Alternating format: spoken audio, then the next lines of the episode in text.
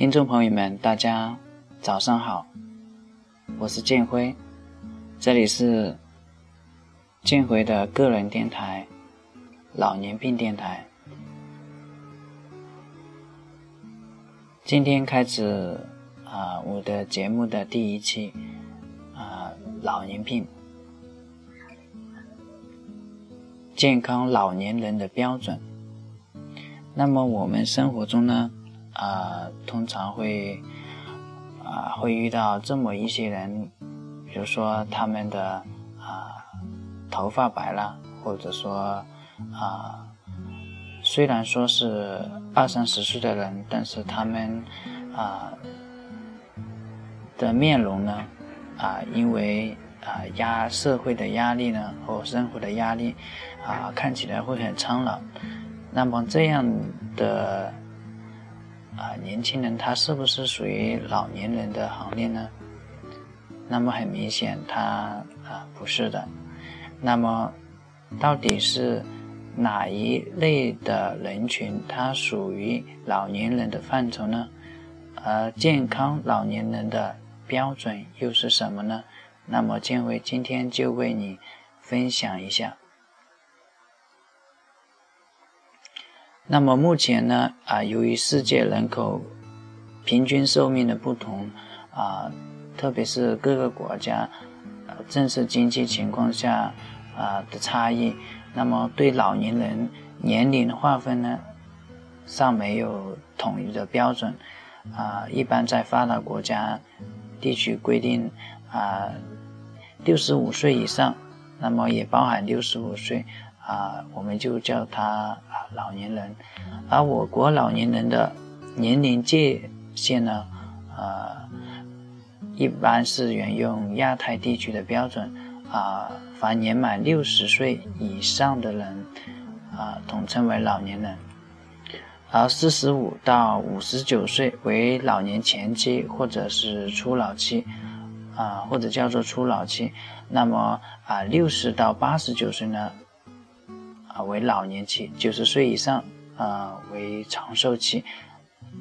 那么，随着人体衰老速度的延缓和寿命的延长，啊，世界卫生组织 WHO 啊最近呢对年龄组的划分呢又有了新的规定，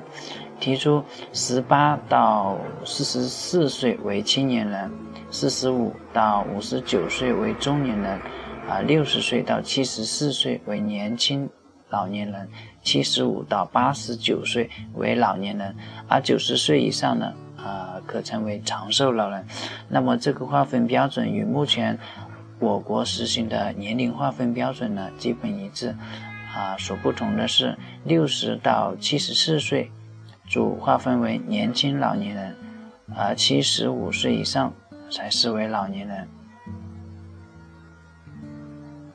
啊，那么啊，这其中的划分呢，啊，对于啊非专业人士呢，其实不需要记得很清楚，你只只你您只需要知道呢，啊，就说您自己是属于啊哪一个阶段，然后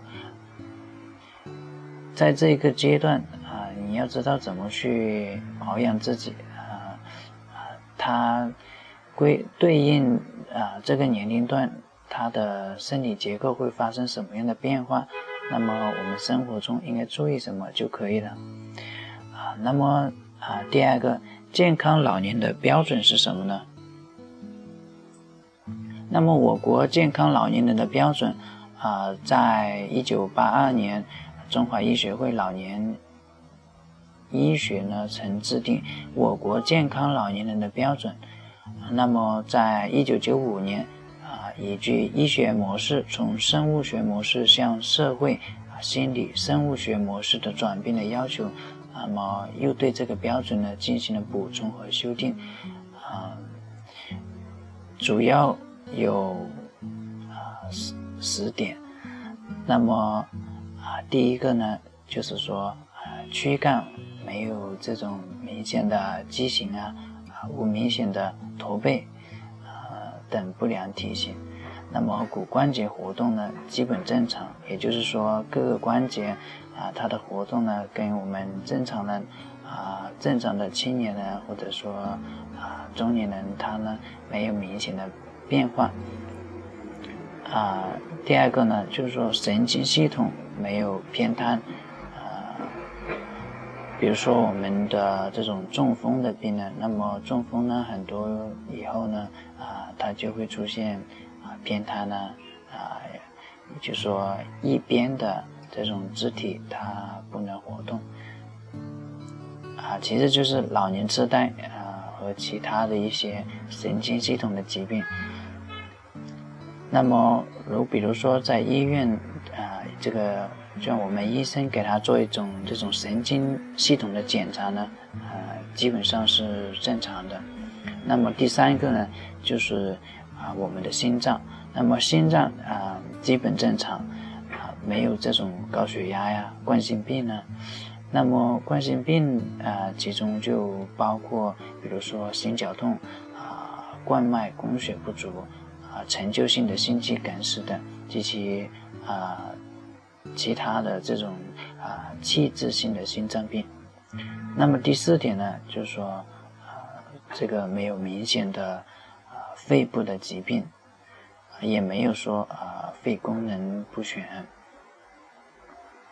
那么第五个呢，就说没有这种肝肾肝肾的疾病啊，比如说啊。肝脏的这种啊萎缩啊，或者说啊肝炎啊，啊或者说其他的肝胆类的疾病啊啊，还有就是内分泌的代谢疾病，比如说高血啊这种糖尿病啊甲状功能不全之类的。那么还有就是恶性肿瘤及其啊影响生活功能的严重的这种器质性的疾病啊。那么第六点呢，它就说啊有一定的这种视听功能啊，也就是说啊我们所说的啊看东西或者听东西，这个听力啊跟正常人没有明显的差别。那么第七个就没有这种啊精神的障碍，性格不全。啊情绪呢，呃是比较稳定的。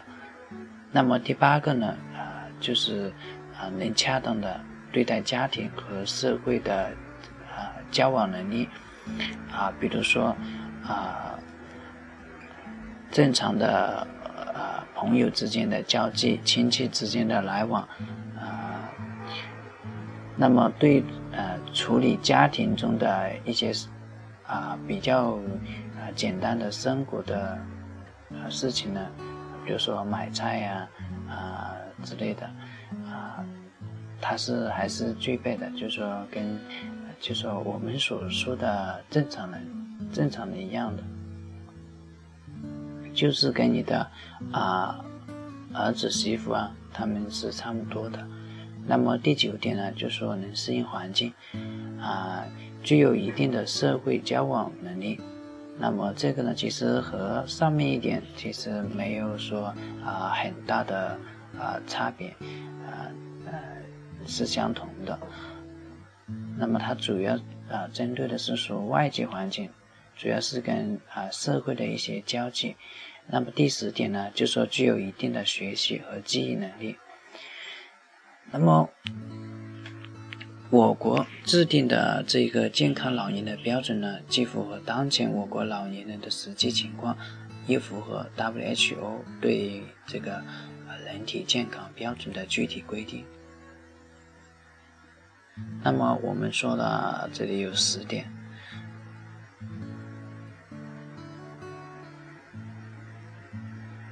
那么这就是我们所认识的这种啊，我们说健康的老年人。那么你是不是属于啊这个范畴之内的呢？